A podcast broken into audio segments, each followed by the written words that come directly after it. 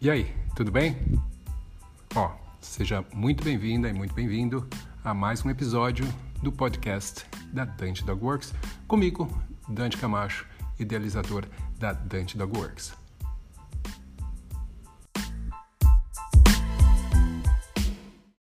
É isso aí, galera. Hoje, então, eu vou falar com vocês sobre condicionamento. E se você está minimamente envolvido na questão de treinamento de cães ou treinamento animal, você já deve ter ouvido falar nessa palavra. E basicamente tem dois tipos de condicionamento que a gente uh, ouve falar e que a gente, na verdade, nem sei se teria, se tem outros tipos de condicionamento, mas um, acho que a gente daria outros nomes. Mas o que a gente conhece, o que a gente comumente utiliza, né, os termos e que a gente utiliza também sabidamente dentro do treinamento animal, não só do animal, mas também das pessoas, é o que a gente chama de condicionamento clássico e o condicionamento operante, tá? Agora, a questão é, Primeiro, a gente tem que entender o que, qual a diferença entre esses dois, mas basicamente eu vou estar falando sobre condicionamento operante hoje. Condicionamento clássico, no caso, é aquilo que você já deve ter ouvido falar do Pavlov, daquela ideia do sininho, né, do, do cão salivando quando ele ouve um, um som. Na verdade, curiosidade aqui para vocês, em nenhum momento o Pavlov, nos estudos dele, nos, na, nos artigos dele, menciona essa ideia do sino tá? Essa questão de faz o sininho, daí o cão uh, saliva. Uh, na verdade, era usado um metronome, acho que é, acho que é essa tradução para o português. Né?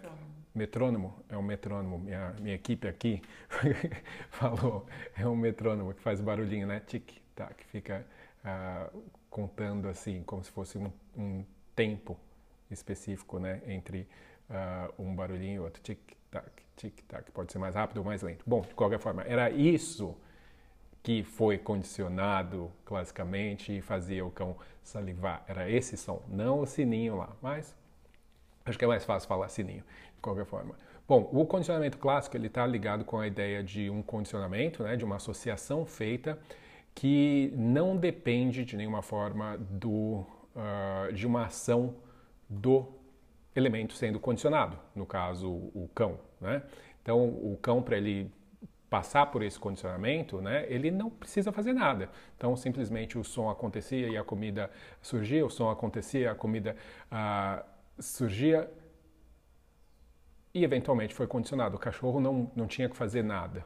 Né? Simplesmente essa, esse condicionamento ah, acontece ah, de uma maneira onde não existe necessariamente uma consciência do condicionado, uma intenção ou nada do gênero, tá? Uh, não existe uma, o que a gente chamaria hoje de operância, né? não existe controle, na verdade, do indivíduo sobre o, a consequência daquele estímulo. Né? Não, não adiantava, não tinha nada a ver com o que o cachorro fazia para que a comida aparecesse. Uh, mas o que a gente vai falar aqui tem a ver com o condicionamento operante, tá? Então, que, que a gente conhece de condicionamentos operante? Novamente, se você já uh, estudou um pouquinho sobre treinamento de cães, você deveria saber sobre condicionamento operante, clássico também, mas condicionamento operante você deve ter ouvido falar do Skinner, tá? BF Skinner. Se você não ouviu falar, Vai lá na, na internet, procura no Google o nome desse cara, porque ele essencialmente é a referência mais importante que a gente tem dentro da ideia de condicionamento animal, certo? Então, obviamente que tem vários elementos que são envolvidos dentro do treinamento animal, mas a ideia de condicionar comportamentos e trabalhar de forma operante com os animais, ou seja, que os animais trabalhem de forma operante conosco, desculpa, uh, vem do trabalho desse cara aí, tá? Skinner. Então, se você não conhece, vai atrás porque é muito importante. Agora, Skinner, ele uh, mostrou através dos estudos dele, né, de que uh, mostrou que a gente con conseguiria condicionar o animal a apresentar determinadas respostas um, simplesmente pensando e, e agindo em cima das contingências que estariam ligadas ao comportamento do animal. Contingências ou as consequências que estariam ligadas ao, comportamento desse animal. Né? Então, o animal, ele, nesse caso, ele teria uma percepção da ação dele, certo? Do que ele está fazendo, do comportamento dele e uma percepção de como isso influencia o meio, como isso influencia as consequências, as coisas que vão acontecer. Então, a gente deduz a partir disso que, através do controle das contingências e das consequências dos comportamentos do animal, a gente pode, então, controlar os comportamentos desse animal. Ou seja, eu, eu conseguindo controlar o, o resultado das coisas, eu consigo controlar o comportamento do animal. Ou as contingências, ou seja, o que as, as causas, vamos dizer assim, eu conseguiria então controlar ou prever, né, ou controlar o comportamento daquele animal, certo? Então, basicamente é isso. Uh, vamos supor, o, o, animal vai beber água, né? Se eu consigo controlar a consequência dele beber água, ele uh, vai continuar bebendo água ou não. Vamos supor, se toda vez que ele for beber água ali no pote, uh, ele toma um choque, eu estou controlando, estou criando uma consequência, né? E com essa consequência eu consigo controlar o comportamento dele de não ir mais beber água, pelo menos não naquele pote. Seria uma forma. Uh, quando eu penso em contingência, ou seja, causa, como é que eu posso fazer o cachorro não beber água? Não deixando ele ficar com sede. Então ele não vai beber água naquele pote. Tá? Então seria basicamente, obviamente, bem, bem por cima, tentando deixar clara a diferença entre contingência, no caso, e, e a consequência.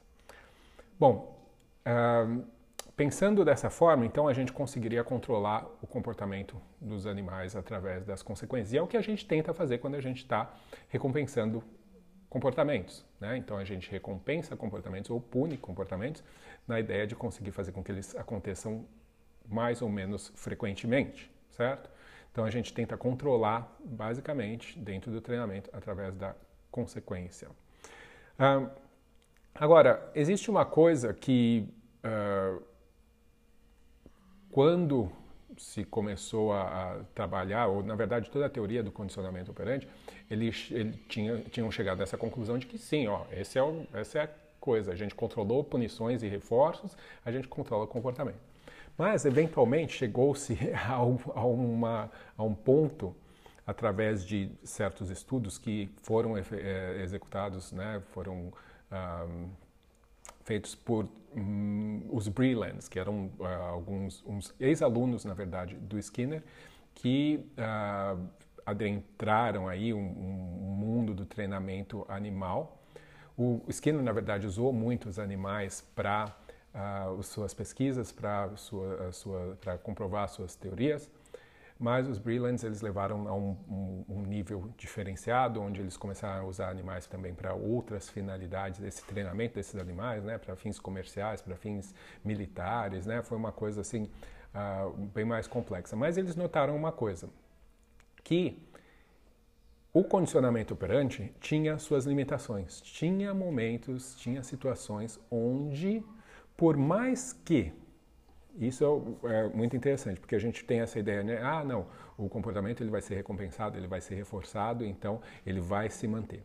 E por mais que você tivesse ali um, um comportamento que foi treinado, foi ensinado, está sendo apresentado, está sendo recompensado, aconteciam situações e às vezes animais que estavam que tinham sido treinados por muito tempo, que faziam aquilo há muito tempo, aconteciam situações onde esses animais mudavam o comportamento, começavam a apresentar outro comportamento que não era recompensado, certo? Que não trazia aquele reforço que eles estavam recebendo antes. E daí isso foi, peraí, tem algum problema aqui, então essa teoria não está correta. Não dá para a gente simplesmente colocar tudo na conta do condicionamento e dizer que se a gente consegue controlar tudo através de reforços e punições. Tem alguma coisa aqui errada, tem uma peça aqui que está faltando desse quebra-cabeça. Tá? Daí, o que, que se chegou, o que, que uh, se identificou?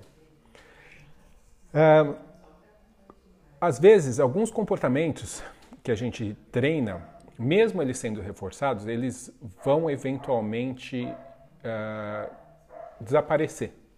E quando que isso acontece?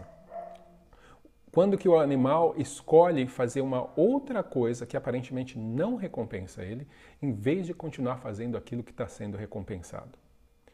Existe um fenômeno que uh, foi chamado, então, a partir dessa, dessa questão, né, atra, através dos a partir dos estudos que identificaram isso, de desvio instintivo. Tá? Também pode ser chamado de deriva instintiva. Mas o que, que seria isso? Já, dá, já tem uma dica aí em relação a instintivo, né? a palavra instintivo. O que, que significaria isso? Quando a gente tem um comportamento, vamos supor que você ensinou um comportamento para um animal, e você está recompensando ele, ele está fazendo e tudo mais, e aprendeu, pá, beleza, está fazendo do jeito que você uh, tinha planejado e você acredita que você controla esse comportamento porque você está controlando as recompensas, os reforços e as punições envolvidas nesse processo. Quando esse comportamento que você ensinou, ele é muito parecido ou muito próximo de um comportamento natural, instintivo do animal, tá? E tem que lembrar que tem a ver com isso, com, com essa proximidade. Quando existe essa proximidade, existe uma chance de que o animal vá reverter o comportamento dele para aquele comportamento instintivo, mesmo que esse comportamento instintivo não gere a mesma recompensa que você estava dando para o animal. Tá? Então, isso é o que a gente chamaria de desvio instintivo. Ou seja, uh, o comportamento instintivo ele vai eliminar o comportamento operantemente condicionado. Certo? Ou seja, a gente não consegue condicionar tudo. Existem forças que são mais fortes do que o condicionamento operante que podem estar influenciando o comportamento do cão ou do animal, no caso. Né? E quais foram, quando que eles perceberam isso? Uh, eles treinavam diversos animais, e daí eu vou dar dois exemplos de animais, uh, de, de situações onde eles notaram isso. Então, um dos exemplos, é, eles usavam muito animais para entretenimento, né? Então, vamos supor, eles tinham dois animais onde eles faziam basicamente a mesma coisa, que era pegar umas moedas e colocar em cofrinhos, né? E daí eles usavam para propaganda, tal, algumas coisas assim. Um era um porco, e o que, que aconteceu com esse porco? Ele tinha umas moedas de madeira que eles fizeram, ensinaram o animal a pegar e colocar num cofrinho e daí o animal era recompensado toda vez que ele colocava, né? Beleza, o animal aprende, é recompensado, tranquilo, tudo ótimo, o animal está feliz e tudo mais. Eventualmente, esse animal deixou de fazer isso. E o que, que ele começou a fazer? Ele começava a pegar essas moedas, né, que ele pegava do chão, e jogava a moeda, né, ele pegava, mexia ela, jogava, ela caía, ele ficava fuçando com o nariz no chão, forrageando e forçando e empurrando essa moeda. Né? Esse, na verdade, era um comportamento que não gerava a recompensa que ele ganhava quando ele colocava a moeda no cofre, mas ele deixou completamente de colocar a moeda no cofre para ficar fazendo isso, forrageando, que é o que exatamente o comportamento que porcos fazem normalmente, naturalmente.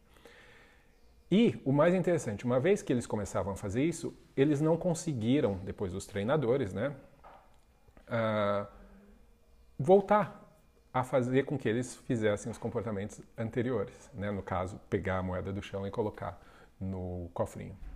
Outra situação foi o que eles usaram um guaxinim para fazer a mesma coisa, o mesmo comportamento. Eles estavam falando que era um comercial de banco, uma coisa assim, que o animal tinha que pegar uma moeda e colocar no, no cofrinho. E o que, que acontece? Os animais estavam fazendo, foram treinados com sucesso, sem problema, eventualmente pararam de fazer e o que, que eles começavam a fazer? Pegavam a moeda e ficavam raspando nas patas, assim, como se estivesse limpando a moeda. O que é também, eu não sabia disso, mas também descobri, que um comportamento natural desse tipo de animal, dessa espécie, guaxinim, que é pegar alguma coisa que eles vão consumir, no caso comer, colocar na água, mergulhar na água várias vezes, limpar e lavar antes de consumir. A proximidade que há entre pegar uma moeda e colocar no cofrinho né, é muito grande entre pegar alguma coisa alimento e mergulhar dentro de um, de um, um lugar com água e tal. Então, esses animais deixaram de colocar a moeda dentro do, do cofrinho e começaram a pegar a moeda e ficar limpando, né? Ou seja, um comportamento uh, instintivo, natural deles que eles apresentam normalmente. E deixaram então de fazer uma coisa que gerava uma recompensa e começaram a fazer outra que era instintivamente uh, motivada. Isso mostrou então que, poxa vida, a gente estava condicionando, ou a gente achou que estava condicionando, né? Porque daí começa a se questionar: será que existe então condicionamento? Até onde esses animais estão condicionados? Se eles estão fazendo há tanto tempo, sendo reforçados, e de repente isso para, né? E outra coisa começa a acontecer, então questiona-se até onde, qual é o limite do condicionamento? Ou se esses animais realmente estão condicionados, né? Ou se simplesmente eles estão reagindo a informações do meio naquele momento, se todas as vezes eles reagem de forma operante e, e calculam se vão fazer ou não, ou, ou apresentar ou não aquela resposta. Um, comportamentos naturais, né, e aí uma coisa que é importante a gente lembrar, ou, ou ressaltar aqui, que nessa situação do, do Guaxinim, foi uma situação onde eles perceberam que esse tipo de, de desvio um, instintivo acontecia quando o comportamento que estava sendo, que foi condicionado, era muito próximo do comportamento natural instintivo do animal, principalmente comportamento natural de busca, de aquisição de comida, tá? Então, o que, que aconteceu? Beleza, Vamos pegar então esse guaxinim e ensinar ele, em vez de pegar a moeda e colocar no cofrinho, né, que é esse movimento para baixo de né, colocar ali dentro, vamos pegar esse, uh, esse guaxinim e ensinar ele a pegar essa moeda e colocar numa cesta de basquete, ou seja, ele tem que levantar a mão e colocar lá em cima. Vamos ver o que, que acontece? Beleza, fizemos. Ótimo, não teve mais problema. Por quê? Porque o condicionamento, o, o comportamento novo ensinado ou condicionado, é um comportamento que diferia muito mais do comportamento natural instintivo de aquisição de comida, certo? Ou seja, existe uma relação então de proximidade entre o que a gente está tentando ensinar e o comportamento natural do animal. Quanto mais próximo que a gente está tentando condicionar é do comportamento natural e instintivo, maior a chance então de haver o desvio instintivo, ou a deriva instintiva do animal deixar de fazer aquilo que a gente está tentando, está uh, querendo que ele faça, para fazer aquilo que vem naturalmente, instintivamente para ele. Tá? Então, uh, isso é uma coisa que vale a pena a gente pensar. Né? Por quê? Porque isso, obviamente, vai se aplicar quando a gente está trabalhando com outros animais, quando a gente está trabalhando com cães, no caso. Então, quando a gente pensa em cães e a gente pensa em comportamentos naturais de cães, obviamente que tem comportamentos que são naturais para todos os cães. Mas, diferente, por exemplo, uh, de um guaxinim, no caso do exemplo que eu tinha dado, guaxinim é o guaxinim, ele vai ser um guaxinim e todos os guaximins são guaximins. Quando a gente fala de cães, isso eu estou falando porque eu imagino que seja assim, mas quando a gente fala de cães, a gente fala de uma espécie que é muito geneticamente alterada por nós. Então a gente tem muitas diferenças dentro da espécie e diferenças que foram selecionadas, né, e diferenças que eu falo aqui no caso genéticas, né, que foram selecionadas uh, por muito tempo para enfatizar determinados comportamentos instintivos e inibir outros comportamentos instintivos. Então, quando a gente pensa na questão de treinamento, a gente tem que pensar individualmente naquele animal para saber quais comportamentos que foram selecionados para que fossem mais fortes. Então, na hora que eu for treinar alguma coisa, eu tenho que levar isso em consideração. Não posso simplesmente acreditar que para todos os cães seria a mesma coisa, ou reagiriam da mesma forma, da mesma forma, ou teriam a mesma chance de ter um desvio instintivo, porque depende do que aquele cão, aquele indivíduo uh, tem geneticamente dentro dele. Tá? Então isso vai ter uma influência uh, muito grande. Então a questão das raças né, faz com que essa ideia de desvio instintivo tenha que ser pensada individualmente. Tá? Um, exemplo. Eu tenho um animal que, por exemplo, uh, foi treinado para buscar uh, um objeto, certo? Beleza. A maioria dos animais isso não seria um problema. Agora, existem animais, por exemplo, cães de raças de, que a gente chama de retrievers, né, apanhadores, que foram geneticamente selecionados para buscar, por exemplo, animais que foram abatidos, por exemplo, aves, e trazer para as pessoas sem uh, danificar esses animais, sem tentar consumir esses animais e tudo mais, tá? Isso foi geneticamente selecionado.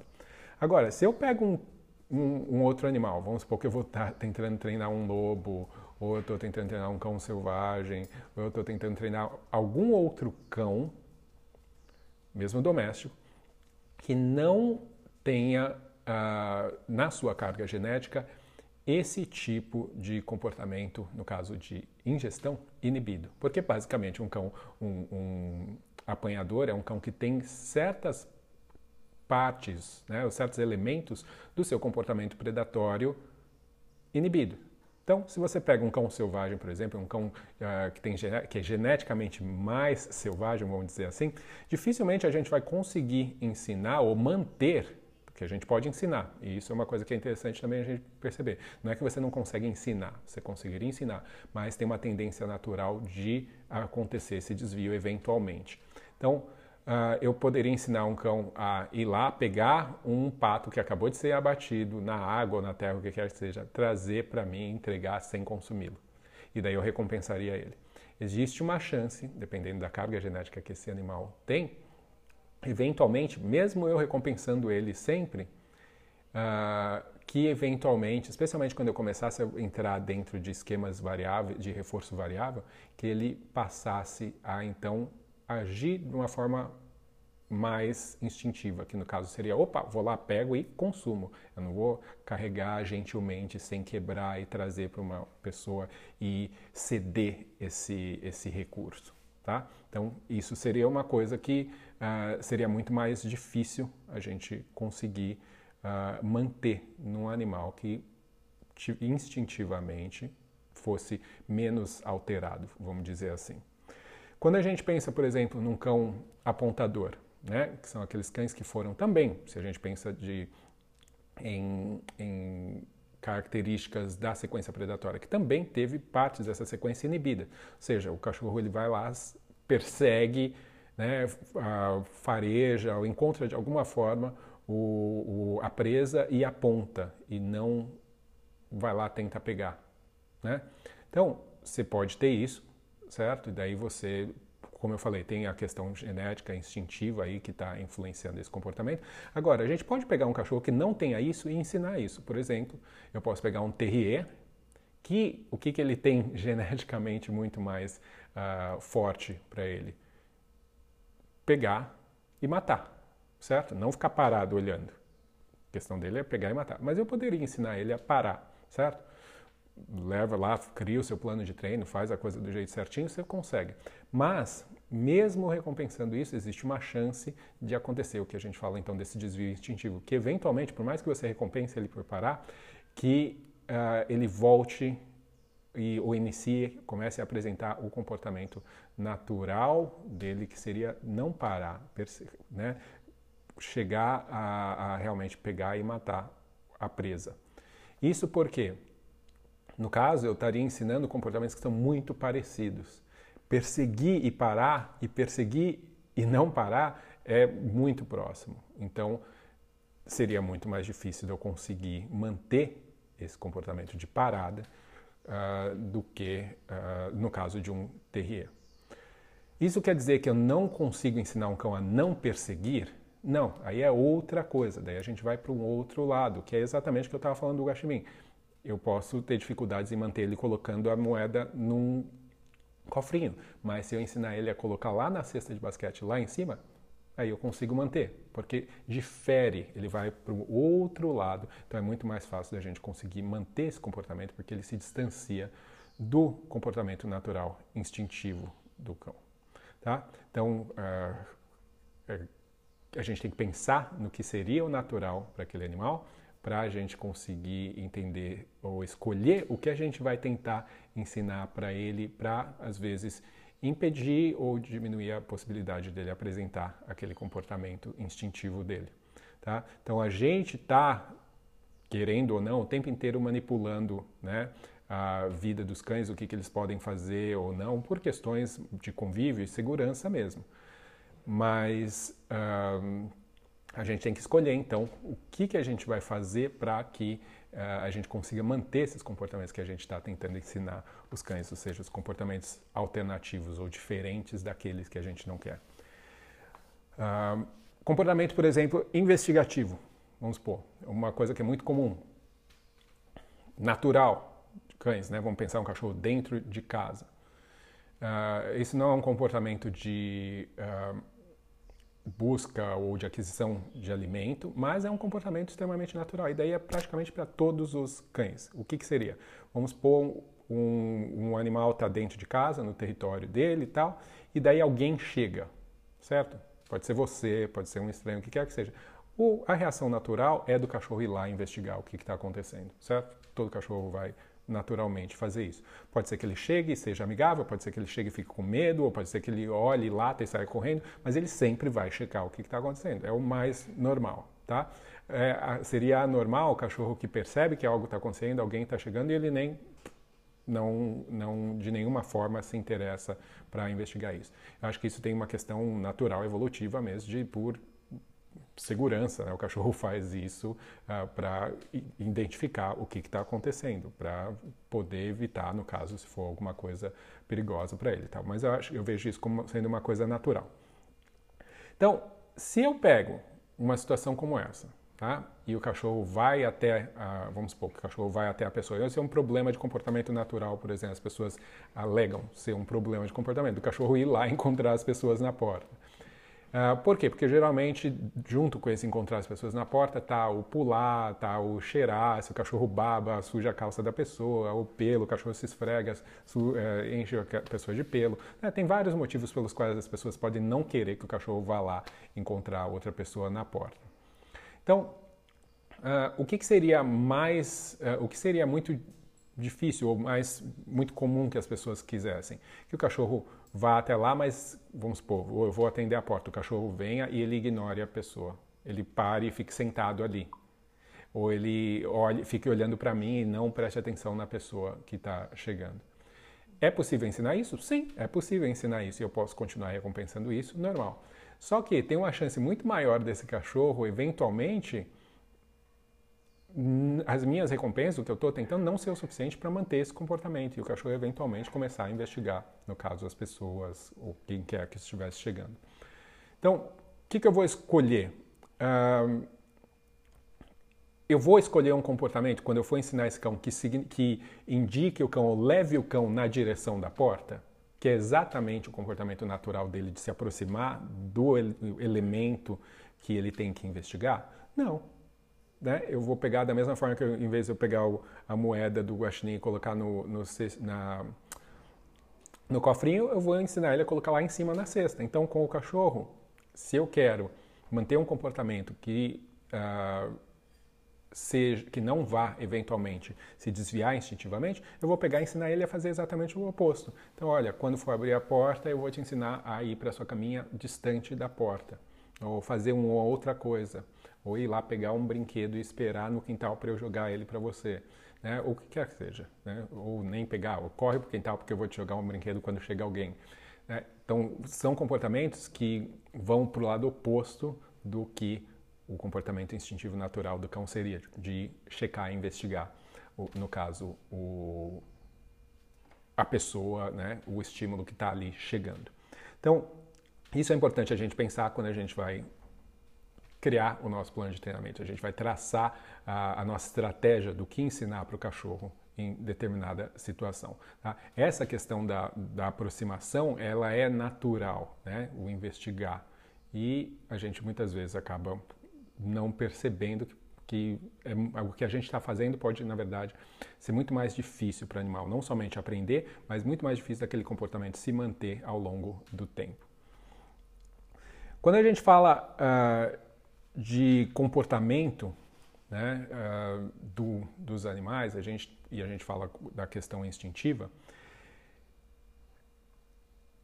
Esses comportamentos, que são os que a gente chama de instintivo, eles são comportamentos que foram selecionados, né, ou foram adaptados ao longo da evolução desse animal. Por qualquer que seja o motivo, esses comportamentos foram sendo selecionados, foram se mantendo, foram sendo passados de uh, um indivíduo para o outro e fazia sentido ou faz sentido manter esses comportamentos para a sobrevivência dessa espécie. Essa seleção de eh, essa seleção comportamental, né, instintiva, ela sempre vai então se sobrepor à seleção comportamental operante, ou seja, aquela escolha que o animal vai fazer de forma operante naquele uh, momento, tá? Mesmo que essa escolha operante seja recompensada. Tá? Então, o instinto vai estar tá aí se sobrepondo, vamos dizer assim, a o aprendizado uh, operante situacional, vamos dizer assim. Um, vamos lá. Acho que era isso que eu tinha que falar. Tinha, eu tenho aqui as minhas anotações. Talvez o, o que fique aí de, de mensagem aí mais importante é a gente tentar e conseguir reconhecer de que os animais não são tipo uma folha em branco que você pega um cachorro e você pode fazer exatamente tudo que você quiser e vai ser tudo do jeito que você quiser é, e você consiga ter esse controle total sobre o comportamento dele. Uh, sempre vai existir uh, essa, esse outro elemento instintivo, ou seja, a questão genética, que vai estar tá influenciando. Né? Então a gente tem o meio influencia, e o meio, no caso, a gente se inclui nele, né?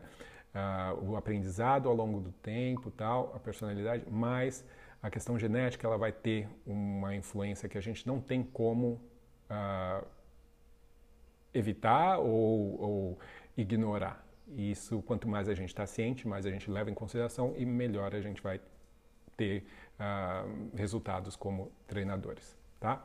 Então, acho que fica aí a pergunta para vocês, né? O que é que você ensinou seu cão a fazer que mesmo você continuando a recompensar, né, tenta pensar aí, mesmo você continuando a recompensar e o cão fazendo, eventualmente ele deixou de fazer e começou a fazer uma outra coisa que não era exatamente aquilo que você tinha planejado. Talvez essa seja uma pergunta boa aí para gente depois agora ou depois colocar nos comentários ou simplesmente pensar em casa e tentar uh, analisar um pouco melhor uh, o comportamento operante e instintivo dos nossos cães.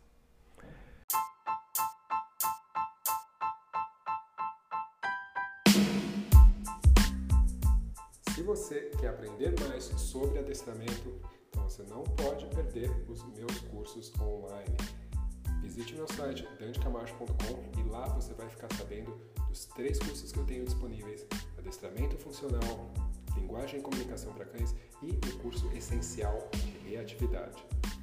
Tem muita informação bacana, entra no site, você vai ter os links que vão te levar para as páginas específicas onde tem todas as informações detalhadas de cada curso para você que já é adestrador, quer começar no adestramento ou está envolvido no mundo pet e realmente quer aprender informação de qualidade.